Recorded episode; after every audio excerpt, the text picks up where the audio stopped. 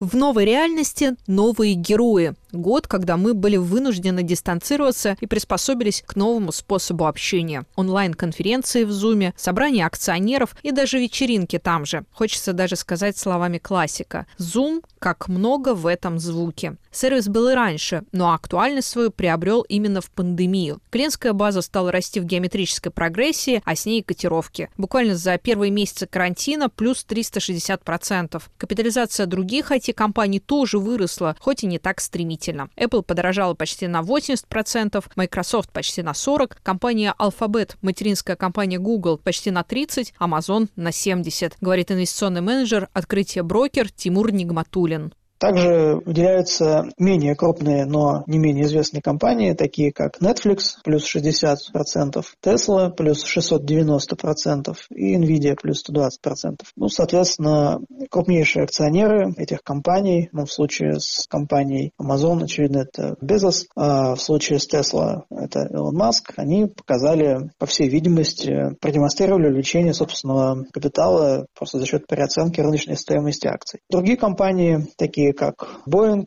такие как ExxonMobil, Wells Fargo, подешевели. Несмотря на то, что сейчас они существенно подросли, все равно по этим компаниям с начала года динамика рыночной капитализации составляет примерно минус 40%. Среди выигравших преобладают компании, которые либо сами оказывают дистанционные услуги, либо помогают другим их оказывать. В первую очередь это электронная торговля, доставка товаров, онлайн-кинотеатры. Причем такой тренд по всему миру. В России компании отрасли говорили о внушительном притоке клиентов за квартал квартал, на который пришелся период самоизоляции, то есть апрель, май, июнь. Упадет ли стоимость IT-компаний после эпохи ковида? Обвала не произойдет, но будет борьба за удержание потребителя, считает владелец IT-лигал компании «Катков и партнеры» Павел Катков. Когда эпоха COVID-19 кончится, эти бизнесы должны будут как-то удерживать этих потребителей. Потому что часть из этих потребителей все равно захотят офлайновых ощущений, захотят гулять по торговым центрам, примерять эту одежду, шопиться, проводить время так, как они проводили его до изоляции. И я думаю, конечно, офлайн рынок немного отыграет назад. Но отыграет не полностью. Часть этих потребителей все равно останется с дистанционными сервисами.